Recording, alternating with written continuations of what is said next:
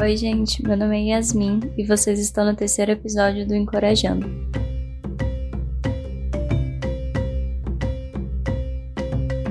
E o Encorajando tem como objetivo trazer o debate de questões raciais para o centro, de uma forma direta e didática, principalmente fazer com que todos tenham pleno acesso e conhecimento ao debate de questões raciais. E no episódio de hoje, a gente vai falar sobre ações afirmativas, mais conhecida como cotas raciais.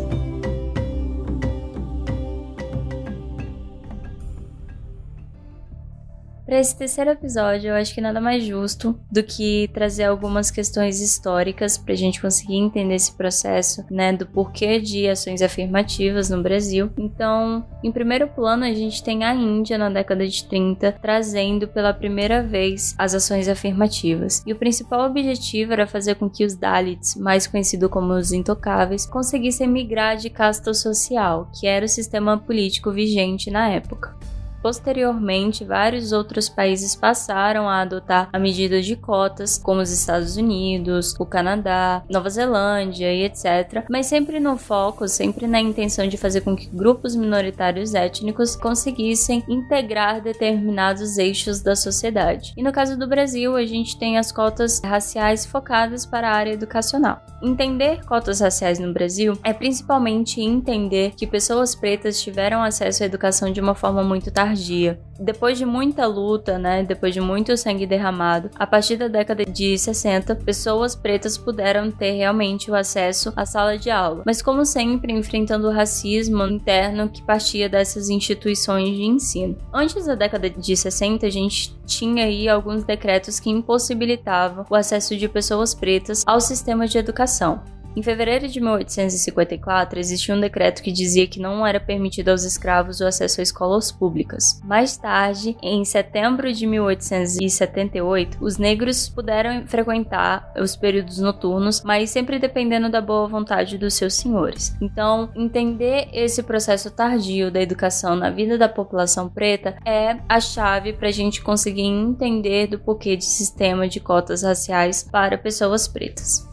Bom, a lei de cotas ela foi sancionada em 2012 e a primeira universidade do Brasil a aderir à política de cotas foi a UNB, Universidade de Brasília, e já é comprovado por estudos que o sistema de cotas trouxe um equilíbrio, ou seja, ele está funcionando desde a sua implementação. E bom, quando a gente está discutindo sobre cotas, a gente não está falando sobre capacidade mental. Esse é um dos maiores erros que geralmente as pessoas cometem quando vão debater sobre esse assunto. Cotas raciais nunca falou que pessoas pretas tinham menos capacidade que pessoas brancas, né? Capacidades intelectuais. Na verdade, cotas vêm para dizer e reafirmar a diferença de oportunidade que a gente tem no nosso país. Pessoas pretas, numa maioria, integram um grupo de pessoas pobres, e pessoas pobres, na maioria das vezes, não conseguem ter o acesso a uma educação de qualidade. Então, mais ou menos alguns anos atrás, 10 anos atrás, a gente tinha universidades federais que eram majoritariamente composta por pessoas brancas. E aí vem o sistema de cotas, né, as ações afirmativas, na intenção de equilibrar o número de pessoas pretas, né, o número de pessoas brancas e também o número de pessoas indígenas dentro das universidades federais.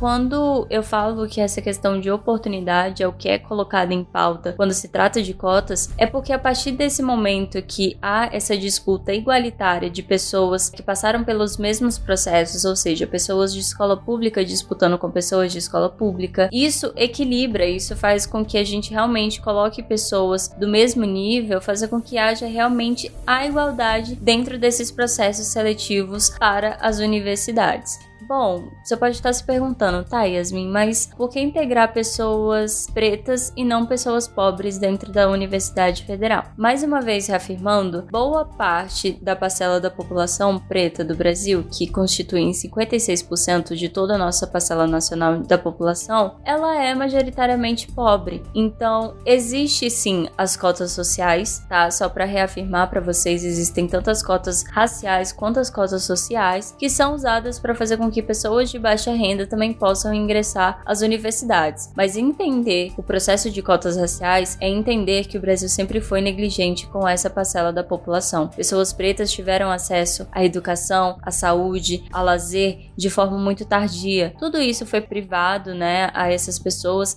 desde quando os navios negreiros encostaram na nossa costa no litoral. Então, entender cotas raciais é entender que existem espaços que deveriam estar sendo desde o início integrado por nós, não estavam sendo, não existia pessoas pretas nesses lugares. Então a gente tem aí um exemplo muito claro do magistrado, né, que é no caso o dos juízes. A gente já tem aí uma população muito baixa, mas a gente já está começando a ter pessoas pretas que constituem esses espaços. A Câmara Federal, né, ou seja, o eixo legislativo do nosso país, ainda possui poucos deputados e senadores que sejam pretos. Então, todos esses segmentos da sociedade batem de frente justamente com essa segregação que não foi algo que eu poderia dizer literal, né, como uma lei de Jim Crow, mas a gente teve uma segregação no Brasil que impossibilitou com que pessoas pretas conseguissem migrar de posição social, migrar de diversas áreas da sua vida. Então, o conhecimento, a educação foi uma dessas áreas negligenciadas, o que faz com que posteriormente a gente tenha, né, a medida de cotas desde 2012 para fazer com que nós, pessoas pretas, conseguíssemos chegar a determinados cargos.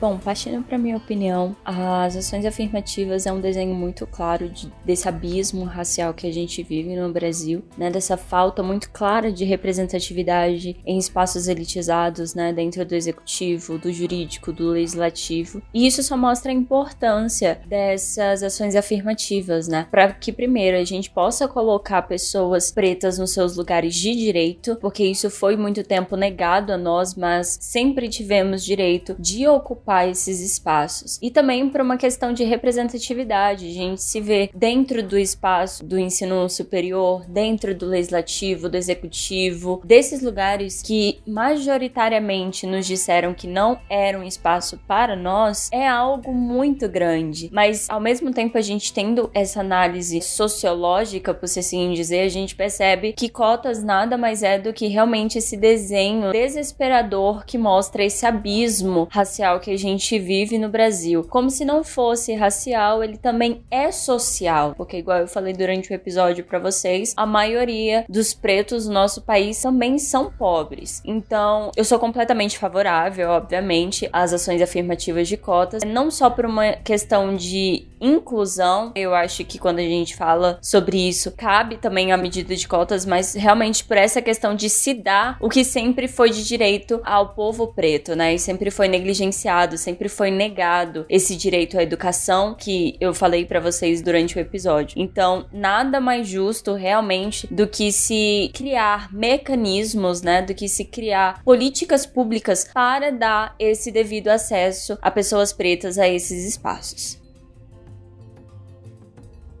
E bom, meus amores, era isso que eu tinha para conversar com vocês. Eu espero que vocês tenham gostado desse terceiro episódio do Encorajando. Vocês podem entrar em contato tanto pelo e-mail do podcast quanto pelo meu Instagram. Vocês podem rebater, trazerem críticas, etc. Estamos sempre abertos ao diálogo. E é isso, meus amores. Um beijo e até o próximo episódio do Encorajando.